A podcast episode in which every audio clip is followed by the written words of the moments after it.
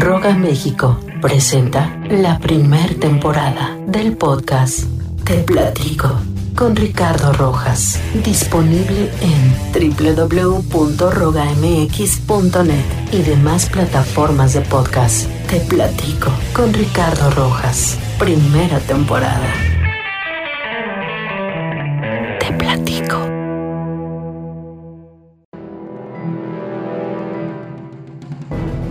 Todos en algún momento hemos sufrido de estrés, ya sea por una persona o situación, y puede llegar el día en el que estemos tan acostumbrados a estar estresados, que vivamos de esa manera creyendo que es normal. Es por eso que hay que tener en cuenta todas las señales del estrés en el cuerpo que indican que todo no va bien. Información que ayuda. Se realizó un estudio en el cual comprobó que mascar chicle ayuda a un mejor desempeño de tus actividades y un mejor estado de ánimo. Universidad de Cardiff, Gales. Universidad de Cardiff, Gales. Siete señales del estrés que no debes ignorar. Quiero darte a conocer que hay dos tipos de estrés y que de ahí hagas un autoanálisis sobre el cual portas tú para posteriormente controlarlo. Estrés agudo. Es el que va y viene. Puede que te dure unos minutos, unas horas, unos días máximo, pero desaparece de tu ser. Se presenta en situaciones como discusiones, estar nervioso, emocionado o en peligro. Estrés crónico. El peligroso, ya que se mantiene en tu sistema por un gran periodo de tiempo, superando las semanas y meses, haciendo que te acostumbres a estar estresado todo el tiempo. Se- se- se- señales. Señales. Número 1. Falta de concentración. Por ejemplo, te la pasas pensando todo el tiempo en tus situaciones personales en las cuales tienes asuntos pendientes y cuando estás haciendo otras actividades no estás al 100% enfocado y aparte tu energía está por los suelos. Porque sí, amigo, pensar cansa también. Número 2. Dolor de cabeza.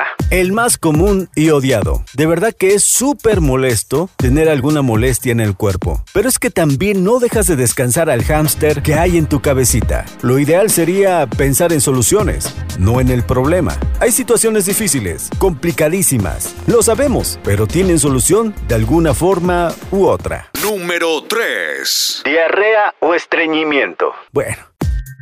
Absolutamente todas las emociones caen directo al estómago, sea de enojo o nervios, de los buenos y malos. O te suelta el estómago, o te impide evacuar bien, porque es una zona en donde literalmente existen muchos nervios. Además de que al estar en un momento de tensión, los intestinos se mueven de alguna manera que causan alguno de estos efectos. Número 4. Caída del cabello.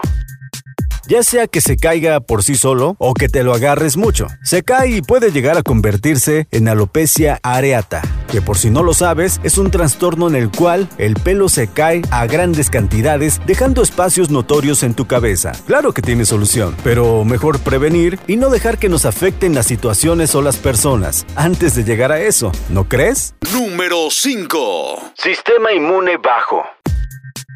El estrés afecta todo el cuerpo y si eres de esas personas que casi no se enferman, debido al estrés crónico, podrías causar que te enfermes de manera muy fácil, pues tendrás las defensas bajas. Número 6. Rigidez en el cuerpo.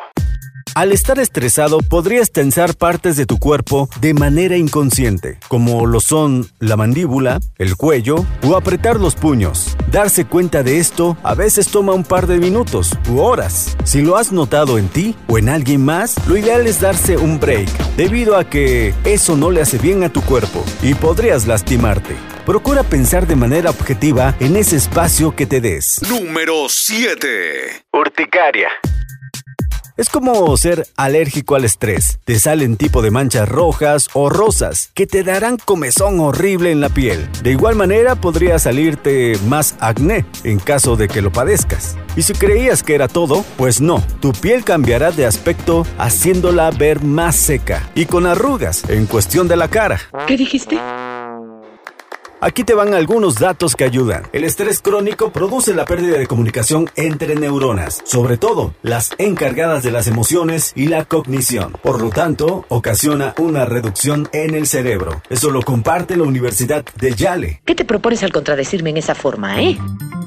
Es totalmente humano molestarse con personas por sus actitudes o por alguna situación que no salió como esperábamos, pero no es normal vivir estresado o estar las 24/7 molesto con todo y con todos por todo. Es algo que debemos aprender a controlar. Tú mandas sobre tu mente y tus emociones, no al revés. Hay muchos métodos para controlar el estrés. Seguro uno te ayudará.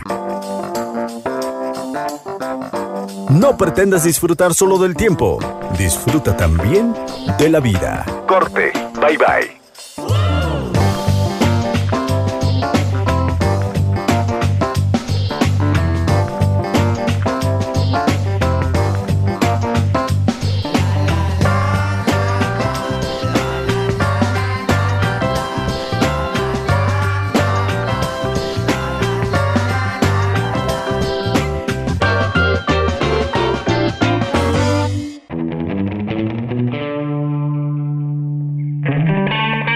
México, la primer temporada del podcast Te Platico con Ricardo Rojas, disponible en www.rogamx.net y demás plataformas de podcast. Te Platico con Ricardo Rojas, primera temporada.